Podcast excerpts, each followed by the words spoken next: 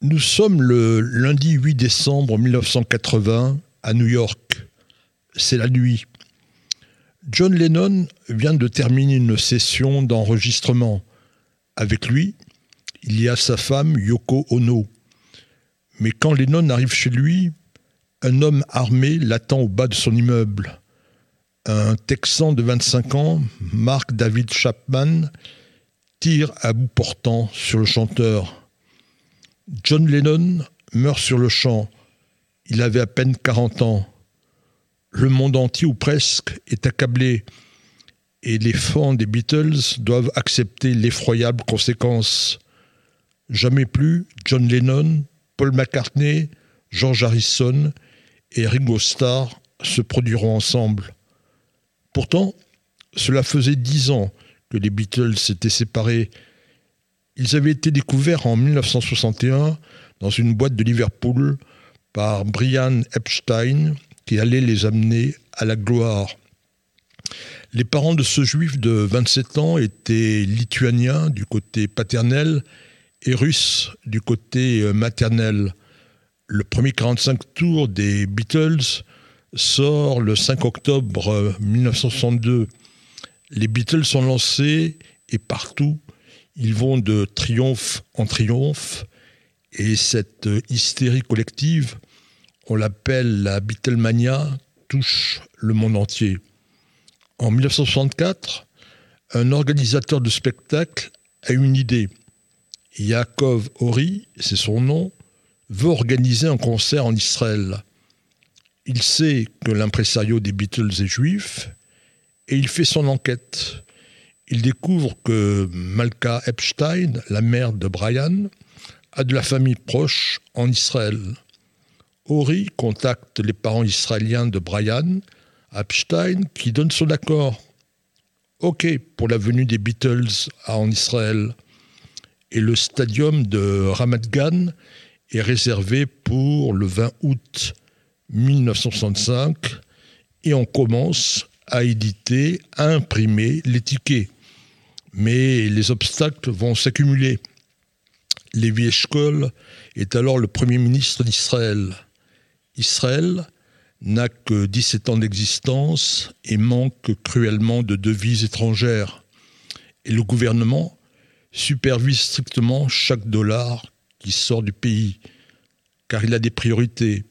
La défense du pays, l'intégration des immigrants, la construction des maisons, des écoles, le développement de l'agriculture et de l'industrie. Le ministre des Finances est catégorique. Pas question de payer les Beatles en dollars. Mais Yaakov va découvrir un deuxième problème. En effet, il fait appel de la décision du ministre des Finances devant la commission interministérielle qui est chargée d'autoriser la venue d'artistes étrangers. Cette commission est présidée par le ministère de l'Éducation, que dirige Zalman Aran. La décision tombe. Le ministre de l'Éducation ne veut pas des Beatles.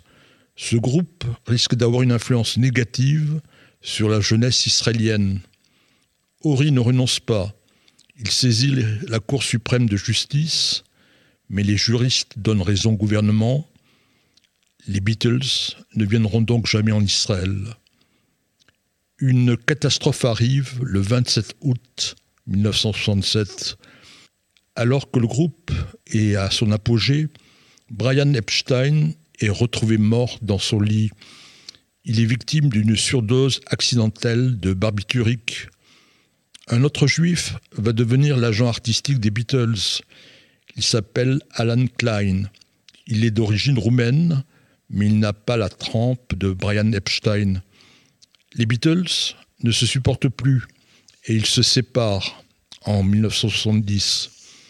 En 2008, le gouvernement présente ses excuses officielles aux Beatles pour les avoir empêchés de venir en Israël en 1965. Paul McCartney donne un concert le 25 septembre 2008 à Tel Aviv et il dédie sa chanson My Love à Linda Eastman. Elle a été sa première femme. Elle est décédée en 1998. C'était une juive américaine. En 2011, McCartney se remarie pour une troisième fois, et c'est aussi avec une juive, Nancy Chevel. Et pour boucler la boucle, Ringo Starr donne deux concerts à Tel Aviv en 2018. Plus de 50 ans après leur dissolution, les Beatles restent avec les Rolling Stones, un groupe très populaire. Ils avaient apporté un son nouveau qui a dépassé les 60s. Et ils avaient toujours gardé leur humour très britannique, à l'image de George Harrison, qui un jour avait dit Ben, la chose la plus sympa, c'est d'ouvrir un journal et de ne pas vous trouver dedans.